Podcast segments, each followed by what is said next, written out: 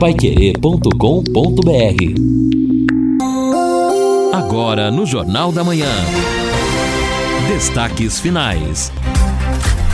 Final do nosso Jornal da Manhã, neste dia 24 de dezembro, véspera do Natal. Já podemos perceber aí pela quantidade de mensagens dos nossos ouvintes, com as mensagens de felicitações, mensagens alusivas ao Natal, também já desejando Ano Novo, e a gente já vai seguindo justamente nesta toada. Agora a gente percebe, Edson, o, o céu um tanto que encoberto neste momento em Londrina, mas é, até às 10 horas, de acordo com o canal do Tempo.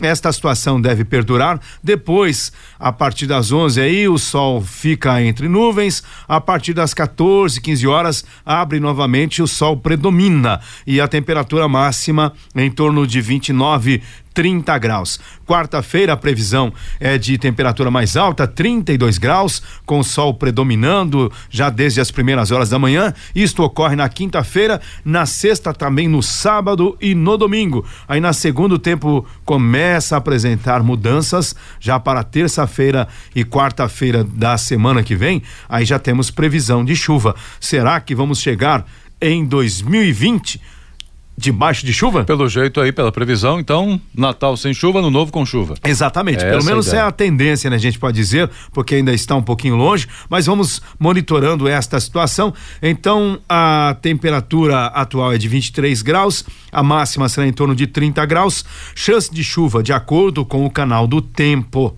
zero e a umidade bastante importante neste momento, 81%. E você sabe que o começo de ano me lembra aquela aquele calendário que os antigos, eu digo os antigos porque meus avós já que falavam sobre isso e acompanhavam.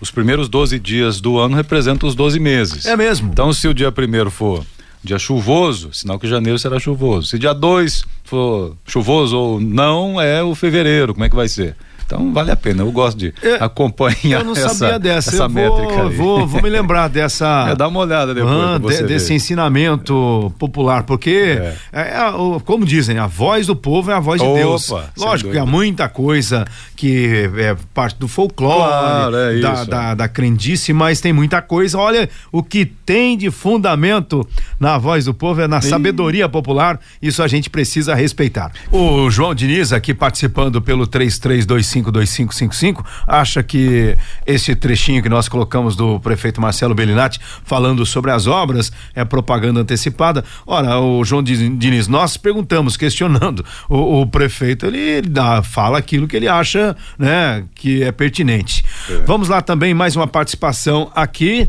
É o Wilson Marques. Interessante, né? O diretor da Codel não sabe quanto é pago de aluguel no endereço atual e mesmo assim diz que o novo endereço vai custar menos.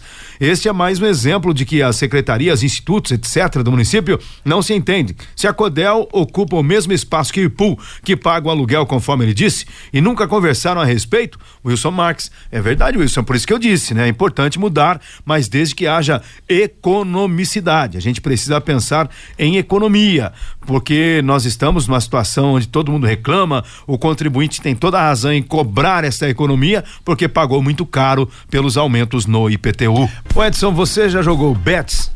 Bastante. Coisa, e era bom, hein? Ah, coisa, bom de bets, hein? Coisa gostosa, hein?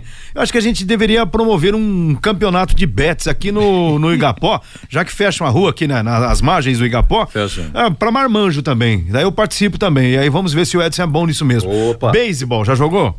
Não, aí beisebol não. Aí esse já não fazia parte do meu nível, também não.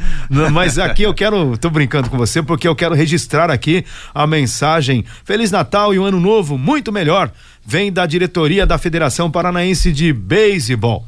É, Beisebol TAM, o presidente e depois os vices Alberto Yamamoto, Kiyoshi Yano, o Miguel Nishihara e o William Yoshizumi, e especialmente o Satiko Kashiwaki, que é da Secretaria Executiva da Federação Paranaense de Beisebol. Muito bem, um esporte que tem uma procura muito grande também, tem times bons, aliás, em Londrina tem bons representantes dessa modalidade. Eu não conheço, nunca joguei, mas admiro e sei que tem talentos aí na área também. Com certeza. Deixa eu atender, Edson, o Marcelo Caparelli. Sim. Ele diz: Bom dia, tenho um processo na prefeitura para a demolição de um imóvel no Jardim do Sol para poder construir outro, mas não sai a liberação na prefeitura. Já já faz um ano e nada é a reclamação do Marcelo. Um ano? Um ano, pra segundo ele. Liberação. É, ô Marcelo, depois, hoje eu já, como já falei aqui, né, tá todo mundo de recesso. Aí na sequência dos dias, se você quiser passar mais alguns detalhes para que a gente possa até cobrar lá de alguém do setor competente, saber o que está acontecendo, quantas pessoas eventualmente estão na mesma situação que você e o que vai ser feito para melhorar aí esta situação. Eu queria destacar também no jornal que nós colocamos hoje como reportagem essa ação dos golpistas no fim de ano. Tem aí o verão, tem aí temporada, férias, muita gente vai para o litoral e, e é bom que vá, que participe das atividades, seja feliz, mas se prepara porque tem gente querendo se aproveitar dessa desse momento, dessa festa e aí alugando imóveis que não existem, pegando dinheiro antecipado e sumindo com chaves. Tem famílias que acabam sofrendo com isso. Por isso o Secov, né, por meio da assessoria jurídica, a doutora Adiloá, nos concedeu entrevista fazendo esse alerta. Parece que é básico, né? Mas às vezes na hora da empolgação, na hora da Sim, festa, na hora é. da ausência de imóveis, porque é difícil encontrar, a hora que você encontrar um, nem que seja pela internet, já quer fechar, quer garantir e acaba caindo na ação desse pessoal muito cuidado realmente para evitar aí os picaretas de plantão. E olha, uma informação sobre o horário do comércio, as lojas já estão abertas e atendem até às 5 da tarde. No Boulevard Londrina Shopping, o horário hoje segue também das 10 da manhã até às 5 da tarde. Amanhã as lojas fechadas. E uma outra informação: os bancos já estão abertos, mas somente até às 11 da manhã. Bom, e o presidente Jair Bolsonaro, Edson, recebeu alta hospitalar hoje pela manhã, de acordo com informações eh, de uma nota da Secretaria de Comunicação Social da Presidência da República. Eu estou vendo aqui no site do Globo.com. Segundo a nota, o presidente passou por uma reavaliação médica e teve alta com orientação de repouso na residência oficial do Palácio do Alvorada.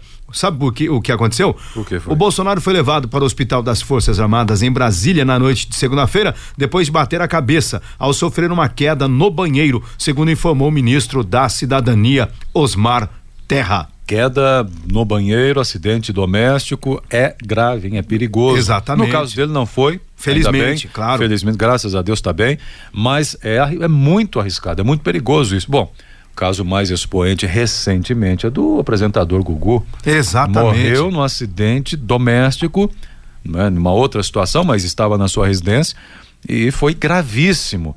O, o, acidente que ele teve, bateu a cabeça também naquela ocasião. Então, olha, é muito grave. E além disso, este é um caso é, que nos lembra uma tragédia ocorrida agora essa semana, que é a morte daquele menino de 5 anos. Que barbaridade. Que Morreu ontem por volta do meio-dia no hospital. Exatamente. Estava é, internado em razão do acidente que sofreu na piscina. Até o Carlos Camargo falava sobre isso ontem, trouxeram no Conexão para querer mais informações. A criança de 5 anos né, acabou ali perdendo né, a, a vida em razão do acidente na piscina, quando os pais estavam na festa, perderam a atenção da criança e o mais grave aconteceu, infelizmente. Se não houvesse a morte, até havia risco de consequências, sequelas, né, cerebrais e tudo mais. Infelizmente isso aconteceu. Serve de alerta? Evidente que serve. Muito, especialmente agora indo para as praias, festas e chácaras. Eh, nós fizemos uma matéria essa semana de risco com um acidente com animais peçonhentos.